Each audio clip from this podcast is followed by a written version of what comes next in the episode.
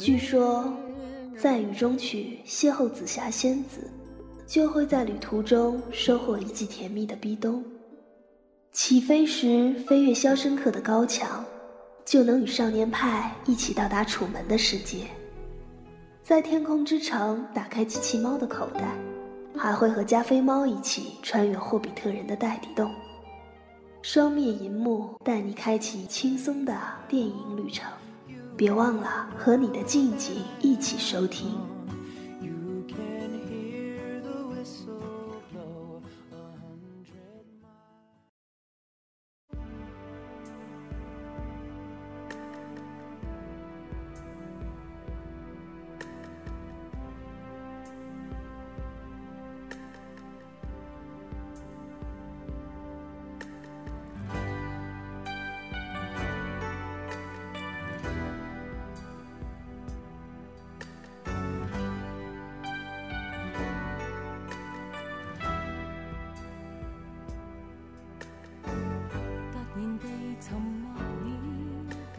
双面银幕，多面解读，欢迎收听本期的双面银幕，我是主持人电子羊。今天我请到高老师一块儿来聊一下本周的电影，欢迎高老师。嗨，大家好。呃，怎么这么无精打采啊？今天，因为本周电影都不太好看，呃，那你是看了哪些电影今？今天我是证人和山河故人。嗯，都觉得都不好看看是吧？嗯，我是证人，不太好 看，哦没有想象的那么好看。因为我是我是证人的话，我昨天看了一圈的评论，然后就没有太多欲望去看了。就是你们有颜的都要去看鹿晗啦、什么呃这些杨幂啊，然后我这个 没颜的人，我就呃看看《山河故人》就好了。虽然你说的很对，你是个没颜的人，但是我觉得，嗯在韩国电影直接翻拍过来，他没必要做的那么差吧，嗯就差也差不到哪儿去。嗯，但是然后没没没想到，它是原原本本的翻拍过来。你看过那个《对我就正没吗有看过《盲证》，啊，我也没看但过。是我还是看完《我是证人》之后还是很失望，嗯，觉得没有想象的好，是吧？大扯逼就是有点。对，那关于我，我其实我们这期节目重点不是我是证人嘛，嗯，是那个山河故人，我们待会儿会聊。然后，嗯、就是说我是证人的话，你觉得鹿晗啊演技这些方面怎么样？还有没什杨么幂可说的。鹿晗可能只能演歌手了嘛。完了，这段你赶紧给我掐了，万一啊，有人骂我怎么办？不会的，反正我们被骂那么多次了，上次我们的蔡淑芬已经被喷成狗了。 啊 好，鹿晗很棒啊，嗯本色出演。本色出演是演的歌手嘛？对啊，还会唱歌，还是唱歌，嗯然后就 用他那个北京腔说话。嗯，他本身就是北京人，对啊，他本身就是北京人。对，那我们就不聊太多的《我是证人》了，嗯，也不太推荐大家去看这一部，对吧？啊，反正闲的蛋疼可以去看一看，好吧，那个 这轱辘也别让玉祥听见。我刚才朋友圈发完，是这样，我其实来说，我们上一期的关于谢玉坤上期不是蚁人还没播呢吗？哦，这个是蚁人估计不会出来了，因为好伤感啊！觉我得以后可能不会再来录了。不不不，这个这个原因在我可能原因在我有一段时间太忙了。翻白眼。我们在在这儿也给大家推荐一下我们的关注我们的方式吧。如果觉得， 嗯、我们每周能带来点东西，对吧？嗯、 对，有时候会被那个博主自己吞了，对对对不放出来了。那我们就关注一下我们的官方微博，官方微博“双面银幕”，哦然后我们的官方微信“双面银幕对不定期更新的那一种。”。对对对，也是看心情、看时哦间。嗯，然后呃，进入今天的主题吧，来聊一下《山河故人》。 《山河故人》对嗯很好看。嗯啊， 那这样就是首先来介绍一下《山河故人》的剧情。剧情嗯，有剧情吗？你能，其实来说，人家是你就你就按他的百度百科呀剧情简介也可以啊，就是那你早说呀，好白掉出 来了。不用了，那我来说吧嗯你来。说它其实就是一个三段式的故事嘛。然后一九九九年的呃山山西汾阳对吧？嗯然后三个年轻人之间的一个三角恋爱，然后之后到二零一四一四年，呃，这个过去了十四年时间，十四年时间之十后，五年，十五年差不多，对吧？嗯，他们还是他们中间发生的故事，然后其中呃俩人已经离婚了，嗯，呃另外一个人去外边打工回来，然得了后绝症得了一身病，呃基本上就是 讲的岁月的变迁呀、漂泊呀这样一些故事吧。嗯，然后第三个故事是二零二五年，嗯讲的是呃他们就是赵涛和呃不是赵涛了吧？是张译，对张译和赵涛他们的儿子嗯在澳大利亚的故事，嗯，嗯，基本上就是三段式的一个关于漂泊呀、关于岁月变迁呀这样一个主题的故事。嗯那高老师，我想问一下，你最喜欢的贾樟柯电影是哪部？站台啊，嗯，站台是吧？对啊，为什么会喜欢这部？不知道就看出了他那个里头内在的时代的情绪变迁，嗯嗯还有那些欲说欲说还休的一些意象化的表达，嗯，就很，虽然它也很闷啊，但是嗯我觉得很好看。对，我是对《三峡好人》还有《小五》两部比较有印象，站台其实已经记不太清楚了，我还是比较喜欢《三峡好人》感觉。哦，我没看过《三峡好人》嗯，那啊那你不喜欢《天注定》吗？天注定，我觉得就是，呃，等于是吃了一一锅麻辣烫，然后回头去想的话，觉得有些暴力是没有来由的。那暴力本身不就是没有来由的吗？呃，就感觉不用这样是吗？就是觉得对贾樟柯做的有点太刻意了。对对对，是有是有类似的感觉吧。其实来说，嗯，可能可能来来说是暴力是没有来由的。呃，在一些其他作品，像《冰与火之歌》呀，还有《冰雪暴》啊，这些里边都是这样的表达，对吧？嗯。但是觉得贾樟柯《天注定》的话，嗯，是有刻意的痕迹。嗯，嗯，他他在反映人性恶的一面的时候，往往会很渲染这些东西。人性恶的一面，就是他很少去这么仔细的刻画一个这么这么个东西，一般都是嗯一些符号符号性的东西去。剪剪纸的剪报类似的添进去就好了。啊对对对，然后我们来说就直接给他打个分数吧。嗯，嗯，你这边先来打十分满分，七点四吧，这么低沉，然后七点，认真的定夺一下，他嗯他不是我眼眼中最好的贾樟柯，嗯但是他也不是说是烂的那种层层层级。嗯那我觉得七点四是 我七给他点的四，分数。嗯。嗯，我是相对于《天注定》来说，我是还喜欢这一部，更喜欢这一部吧。嗯呃，其实来说，呃，关于故乡的表达呀，关于他的，嗯，山河故人嘛，我觉得他是始终停留在，嗯、八十年代、九十年代的，然后跑过来给你讲个故事，给的是这种感觉，那你给多少分？八分吧。八分是吗？对对对，就是从中能看出你家里的影了。呃，差不多。其实来说，我我们是我们的，我们是一个小镇，然后紧邻着山西左权，也就是贾樟柯他们山西嘛。哦然后这边是临着石家庄，在两个地地带中间。我们上高中的时候都走上去，走到山西去玩啊，去旅游啊。哦，对，就就是从中那能你觉得看特到别一亲些。切是吗？刚开始那个过年嗯那个经历，还好啦，因为一看就觉得是你小时候的经所经历的场景吧。现在呃，在太行山脉这些地带已经没有什么年味儿了。过年可能来说，呃，以前都是有那个叫叫什么关火什么，就是在街上呃生火，用大大树墩啊什么的点着了，然后敲锣打鼓的。然后从可能来说，从近十年我都觉得年味儿彻底就没了。嗯，都是躲在家里打麻将、看电视。对，对，所以我就给我的感觉是贾樟柯从那个年代跑过来给你讲当时的一个事儿。我并不喜欢他关于未来的描述，但是说，呃，之前九九年这样一个场景塑造，就是故乡的一个描述的话，我觉得还是挺亲切的吧。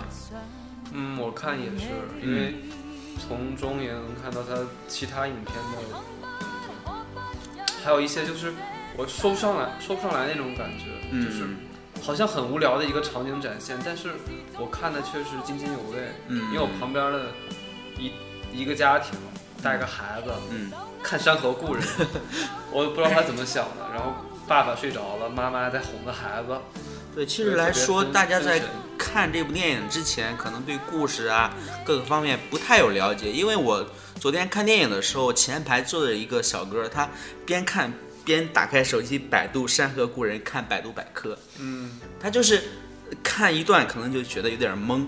这事儿，这这个电影到底是玩啥呢？这么朴素的镜头，对吧？现实主义的表达这样，嗯，不说话，大家也不爱说话，赶紧说话呀！就是里面的 里面的人也不怎么说话，就是嗯靠镜头去带出这些东西。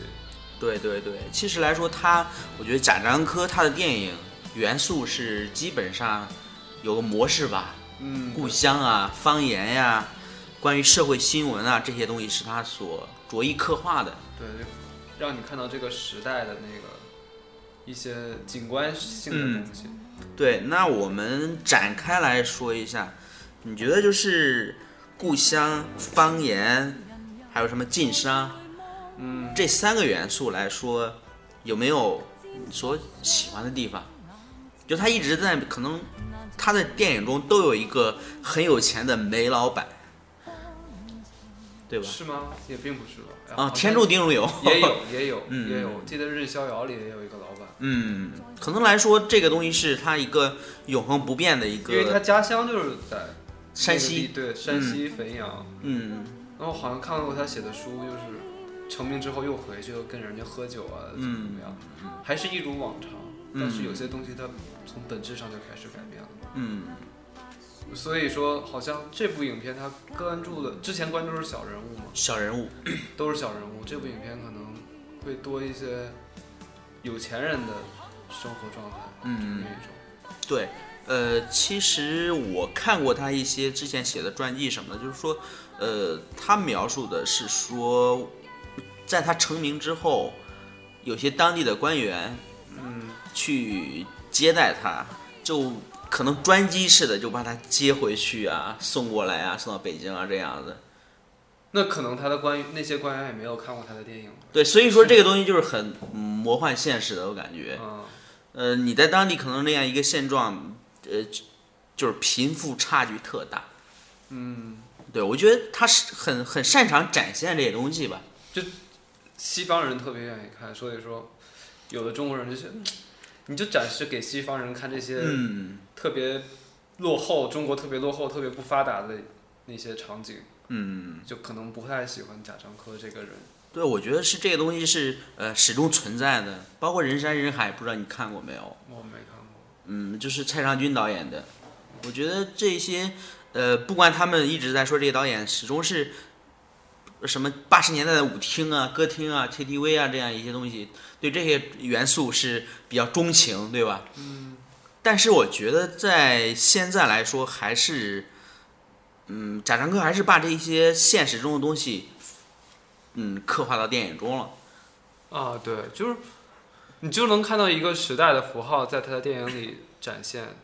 怎么说？你走进这个里头，你你可能不会感同身受。当我看站台的时候，我可能嗯并不会，但是我会好奇，嗯，他所展现的那个世那个世界，他那个时候所处的那些物质和精神方面的那那种碰撞，那种这个社会的改变，那你就嗯觉得还挺有趣。我是有有想法是往下再看下去的。嗯，就算这个《山河故人》特别闷，但是我依然没有睡着，不像那个《刺客聂隐娘》，嗯，它可能有点太曲高和寡了吧，就对会我有来说昏昏欲睡的感觉，啊对吧？啊，那个他讲张科的话，我就还是有兴趣往下看的，嗯，但是他最后带给我的感觉并没有之前那么深刻，但是他依旧是贾樟柯，嗯是这样。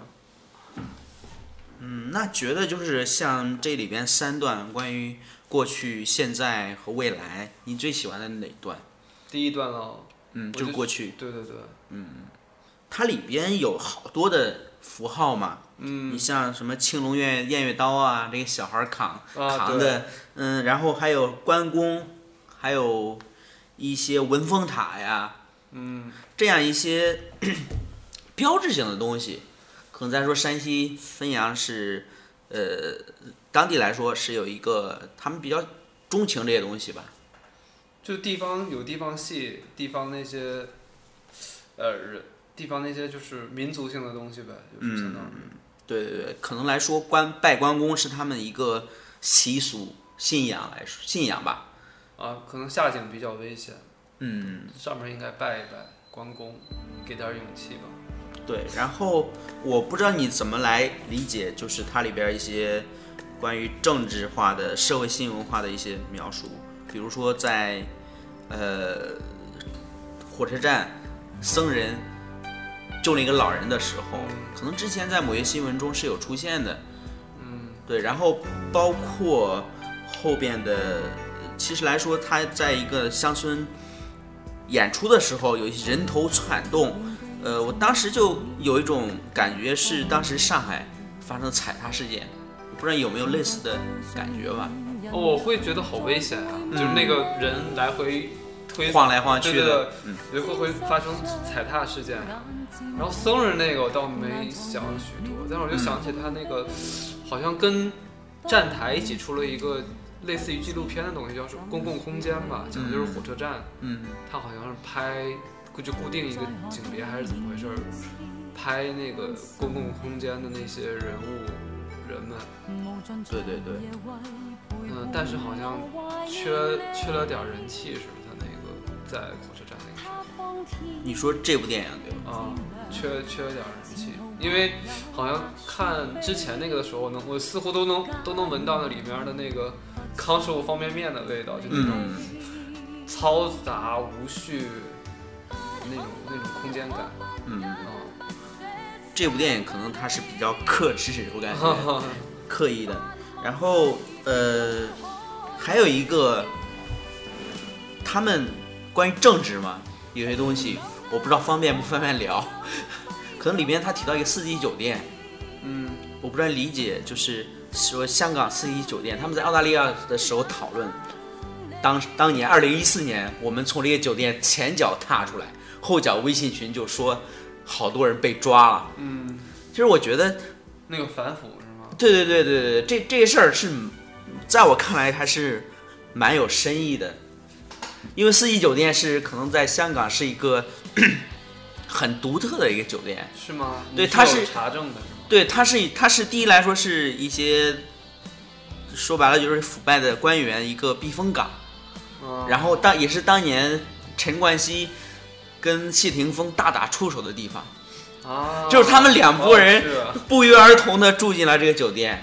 这个地方应该就是说一个一个暴力的避风港。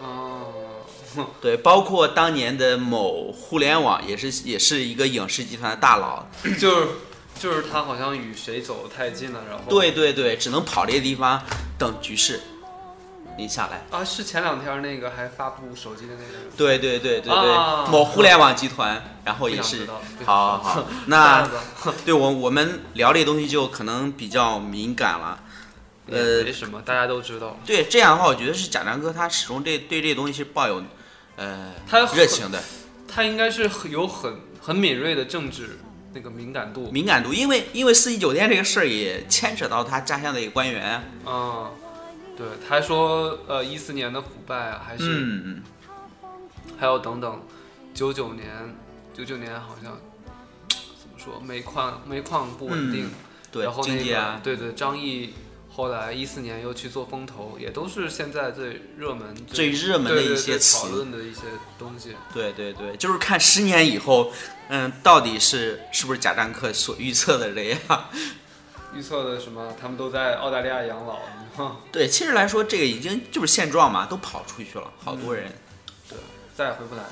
嗯那我觉得是比较，我还是觉得这部电影可能在主题上跟他之前的作品来说没有太嗯大的创新，就算对于未来的展现也是，嗯、呃，我觉得是苍白无力的。相对于过去的1999年的对，特别单薄。对，特别单薄在澳大利亚的那场戏，那那几场戏。然后我觉得是它在形式上起码是有创新的，你觉得呢？就是从三个年代不同的画幅的转变。啊，对我它我是有画幅的转变的。对我是觉得刚开始我以为哦，这玩意儿是不是说放映员儿画幅有问题啊？然后到后边发现哎不是，嗯，就就觉得这个东西它是有用心的地方。然后放了一个小时啊，终于出片名了，《山河故人》。啊，对对对，那个我我这边的观众也惊讶了一下，贾樟柯作品，张哎怎么刚出来、刚出片头，刚出片名啊？对对对，其实来说，它那个一九九九年的场景是四比三的一个比例，嗯，然后到那个二零一四年是吧？对，二零一四年的时候是十六比九的，嗯，到然最后后一个就是正常的二点三九比一，这个是一个咱们好莱坞大片，还有其他哦二的点三五比一，呃二点三九比一。二点三九比一啊。对对对，这个这个可能我我因为我之前做放映员的时候，这个东西是比较熟悉嘛，哦，它是这样是一个正常比例，就是未来的世界，这是一个正常正常的呃放映比例。因为我我是在那个呃杨闸环岛一个特旧的电影院看的你就偏爱那些不是灯泡案就是特旧的电影院，非主流的， 呃当时进去之后，哎发现我这这电影院就就跟呃我回到了一九九九年那样一个小镇，一个呃文化宫啊什么的类似主题的电影院。然后进去之后，五个安全出口，你知道 吧？银幕周围五个安全出口，我都惊呆了。这可真可能出不了什么事儿。对，就是在在这样一个嗯怎么陈旧的电影院环境下，我看了一部呃过去的电影，这是我给我的感觉。我觉得这个东西都是有契合度的，嗯我始终是没有看到它呃亮灯的情况下，这个影院这这个这个影厅长啥样子。他到最后都没亮灯是吗？到最后亮灯的时候，其实我我我已经走了， 有些事儿嘛，然后就急着出来了。好，我们说完了它的色彩啊、画幅啊这些，来说一下表演。嗯，你觉得，呃，赵涛他的怎么说呀、夫妻档嘛，等于啊、是他御用演员，对吧？对，在这部电影中演怎么样？反正比天注定好，我觉得。嗯嗯。然后还有董子健，嗯，大家所说小鲜肉，嗯，还有张艾嘉呢，对张艾嘉张艾嘉专专上小鲜肉，这也够可怕的了。 天呐，张艾嘉，对我昨天看完电影，我我给了一个评论，我说，嗯，就是包括一九九九年、二零一四年，还是二二零二五年也好，嗯，嗯，都是觉得是一个大时代下的，就是用侯孝贤说的话，就是叫什么“极光片语”啊，还是什么的，对吧？嗯，这个东西是很美的，但是我就说，呃，你千万别让张艾嘉再亲小鲜肉了。上一次陈奕迅的时候，我就差点儿暴走， 这个东西是蛮可怕的。这是不不会亲了，只是上床而已。 我这对我我不知道你怎么看待这事儿，我观感上，观感上是有点难忍，但是嗯，可能是电影里就是那个董子健饰演那个刀了， 到了，然后他可能在母爱这个方面会比较缺失。 嗯，所以他会可能喜欢比他年龄大的这个女人。嗯他他那个女那个张艾嘉出现，可能让他找到了妈咪的感觉那一种。嗯另外，你不觉得他们可能是因为，呃，两个比较压抑、没有自由的人，啊，就他在那个呃角色的那个定位上也是嗯这样，但是我觉得那个张艾嘉那个角色定位就可能给人的感觉不是那么大了。他你这么说我才想起来他又离婚、或者是妈妈什么的，但是嗯，也可能是为了配合 Dollar 这个，所以才定成这个样子。反正不知道大家能不能接受，因为现在什么包括同性都可以那什么，对吧？就是说两个年龄差的忘年恋，嗯、不知道大家能不能接受吧？嗯、反正我是看着比较呃难受。上一次特别是张艾嘉亲陈奕迅什么的， 这个是受不了的。我希望下一步不要看到张艾嘉老师有这样的 举动了。张艾嘉可能还挺开心的吧。 对对对，小鲜肉嘛，对吧？那好，我们基本上就聊了一下它的符号啊，各个方面，对吧？那说还有什么？高老师这边还有什么想说的吗？就包括它不足的地方，我觉得你始终还没有嗯点透吧。不足的地方，就是给给我们的普通观众做一个介绍。不足的地方，它就是 都是贾樟柯的特色呀。你可能看了半天，觉得贾樟柯到底是讲什么呢？嗯，他是心怀国事，还是就想展现出自己对这个时代的觉悟，嗯，还有一些什么的东西？就是你从中从里面你可能看不到太多的。呃，平常类型化、剧情化的东西，但是它就是一部贾樟柯作品。对。那我说一下，就是今天它的票房可能是两天一千万，嗯这个算是它的一个破历史性的东西啊。嗯，因为他的电影来说，嗯，从之前的电影好像在影院上的比较少，嗯，对吧？那我觉得他他这个破一千万，他自己都很高兴的。是吗？他可能我觉得他这部影片有商业商业元素嘛，所以嗯投资会比较就偏宣发方面偏多一些，可能会比较多。对对对，那呃，当时就是他那个澳大利亚的场景，呃，应该是在法国拍的，哦，对，所以说这个东西在法国有很高的补贴，对他他的影片虽然在国内卖不了钱，但是几乎都是能收回他的成本。嗯他因为他都是好多地方投资，嗯之前的影片好像还有北野武啊、侯孝贤也会去嗯。帮忙拉赞助啊或者什么东西。对，我觉得就是像什么现在第六代一直在说他们在贩卖国家的一些东西，对吧？这些我觉得这些论调都有些过时 了。都是五毛吗？这这这这个倒不不能这么说，因为好多人说这些，对吧？嗯那我觉得不牵扯政治因素，我觉得这些东西只起码来说不流行了。嗯。这些东西我觉得都是他个人的表达吧。对啊，那我们总不能总在影面影院上看一些什么叫你千万别回头，对对 对，一些一些不知道表达的恐怖片儿还是什么，或者看《滚蛋吧肿瘤君》一个，呃，一个有点遐想中的那种那你说说到肿瘤君了，我们多聊两句。他们他不是提名奥奥斯斯卡吗？啊，你觉得他是按可能来说，官方理解是展现了呃新时代中国年轻人一个现状，嗯，呃越挫越勇啊 这些东西。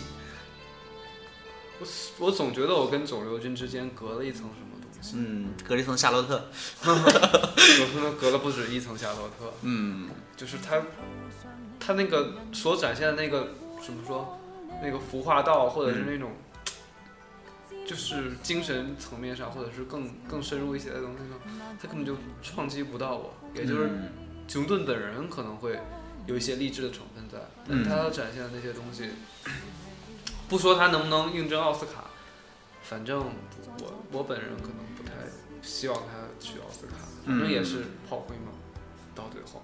对，那你那你希望天不是说错了，就是这个这部电影叫《山河故人》，嗯，之前也是传出种种的对，传对闻嘛要又要什么点映了，又要什么对。去争奥斯卡，对，就是其实这事儿是明摆着的，就是说我当时呃可能评论过两句，我说那就让我们贾樟柯导演多宣传宣传自己电影嘛，这个机会都不给。是啊，贾樟柯的国际上影响力肯定比那个肿瘤君的那个高啊。 嗯，嗯，虽然他在美国的票房也，贾樟柯电影在美国票房也也没多少，虽然嗯，对，呃，好，我们基本上这期节目想聊的也就这么多。嗯对，那关于。呃，一些大的东西啊，就是说主题性的东西，漂泊、岁月变迁啊，什么自由啊。其实我觉得在澳大利亚那那几场戏有有一个特别有趣的台词，张译说的，他喜欢玩枪嘛。嗯他说，二零二五年澳大利亚刚刚放开枪支的一个管控，嗯他买了好多枪。他说我有枪的时候，敌敌人找不到了。对吧？就是他觉得他没有得到真正的自由，他所指的敌人应该就是那个梁子，就是之前给他抢那个 赵涛，哦的那个男的嗯，男的，对对对，呃，不然你怎么理解他是贾樟柯眼中的自由吧？ 这个我还真是嗯没没有理解到，没有 get 到这个点，嗯，他所所说的是自由。灵与肉可能就是去死吧，我觉得。比较太摇摇滚精神了。那你你觉得他说那个枪的自由又是什么呢？我觉得可能来说，他指的自由就是什么相对嘛，自由是相对的。在你追求这些东西的时候，发现你追求到了并不是，没有一个标准答案嘛？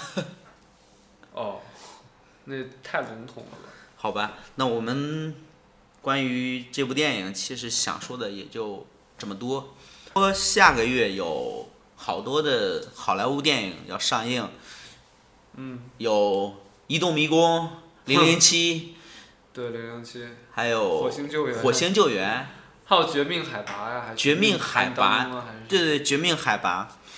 啊，那就多说两句。其实来说，《绝命海拔》，我觉得这个名字会糟糕，为什么因为之前有《绝命逃亡？逃亡》《绝命航班》，还有《绝地逃亡》。绝地逃亡不没上了吗？对对对，其实我觉得这些名字带“绝”带“王”这些东西都很、很、很飒，因为他们发生各种事儿。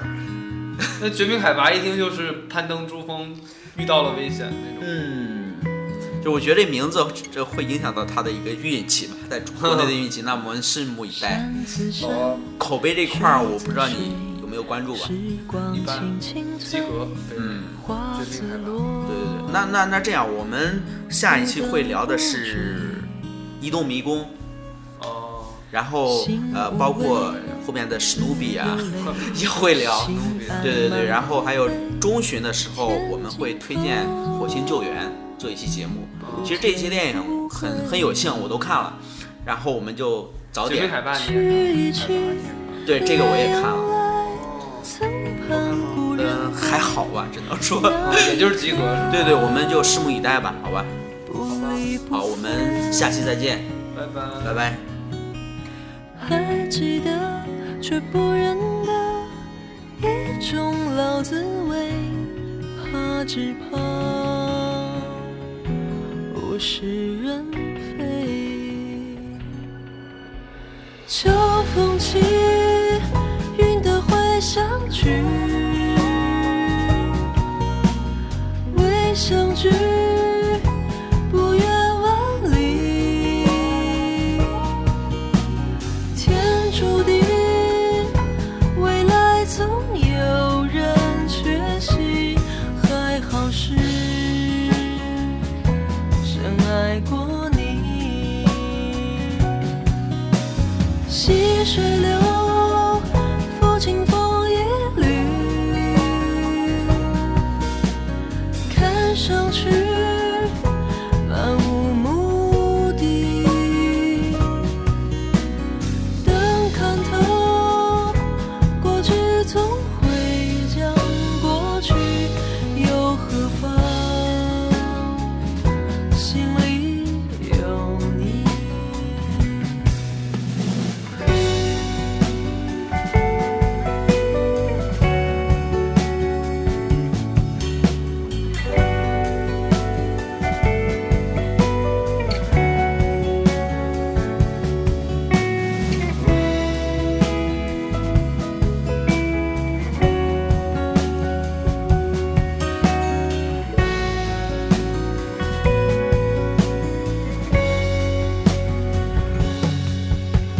山自山，水自水，时光轻轻催，花自落，不等不追。心无畏，自有泪，情爱满空杯，天尽头，不醉不归。天尽头，不醉不归。